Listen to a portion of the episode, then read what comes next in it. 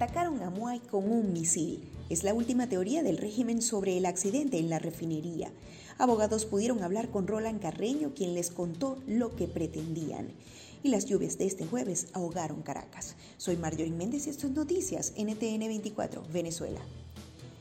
Dos abuelos murieron de hambre en Caracas. Sus vecinos contaron que algunas personas los ayudaban con un poco de comida, pero que ya venían presentando un evidente cuadro de desnutrición.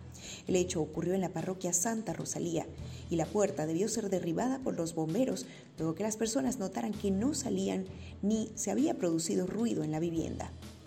Esta noticia es cada vez más frecuente en una Venezuela consumida por la hiperinflación. Precisamente este jueves fueron por decimoquinta vez hasta la Fiscalía los trabajadores del sector salud y educación, suplicando por una revisión del pago que no supera el dólar al mes. Nos han arruinado la vida, gritaban en medio de la protesta donde la distancia social ante tanta calamidad era menos que secundaria. La explosión en Amuay se habría producido o por un misil o por un explosivo operado con un dron. Según esta teoría del régimen denunciada por el ministro del Petróleo, Tarek El Aizami, las fotografías demostraron cómo quedó la refinería luego del incendio del que ya habían advertido los expertos por falta de mantenimiento. El Aizami dijo que de manera optimista Venezuela cuenta con reservas de combustible para 30 días o más, a pesar de la situación de la industria y la baja importación.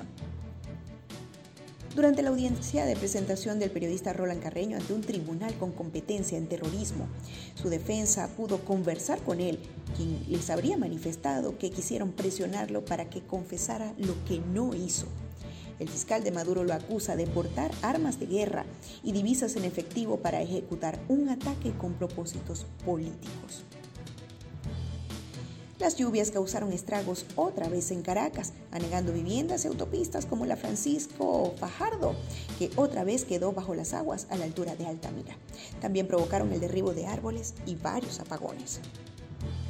Fue destituido el policía del municipio San Diego, en Carabobo, que golpeó a una mujer que grababa la cola para echar gasolina. El cuerpo de seguridad dijo que se tomaron medidas disciplinarias contra el uniformado para enviar un mensaje ejemplarizante. En las últimas horas se han viralizado los precios del traslado en Peñero a los Cayos de Morrocoy en Estado Falcón. Según información recogida por varias personas en el lugar, el paseo ida y vuelta puede costar hasta 320 dólares. El transporte tiene capacidad para 8 personas, lo que equivaldría a 40 dólares por cada una, muy lejos de la capacidad adquisitiva del venezolano promedio. El comentario común fue comparar estos precios con los de un crucero. La Arquidiócesis de Caracas publicó un hermoso video sobre los adelantos que han hecho investigadores y expertos antropólogos de los restos de la tumba de José Gregorio Hernández. Entre otras conclusiones, se determinó que sí corresponden a sus restos, que su muerte fue instantánea tras el impacto con un vehículo y que la humedad contribuyó a diluir la osamenta. Las, las conclusiones serán presentadas el 31 de octubre. Esto es Noticias NTN 24 Venezuela. Si quieres recibir este boletín directamente, suscríbete a nuestro canal de Telegram. Para más información, visítanos también en ntn24america.com o síguenos en todas nuestras redes sociales.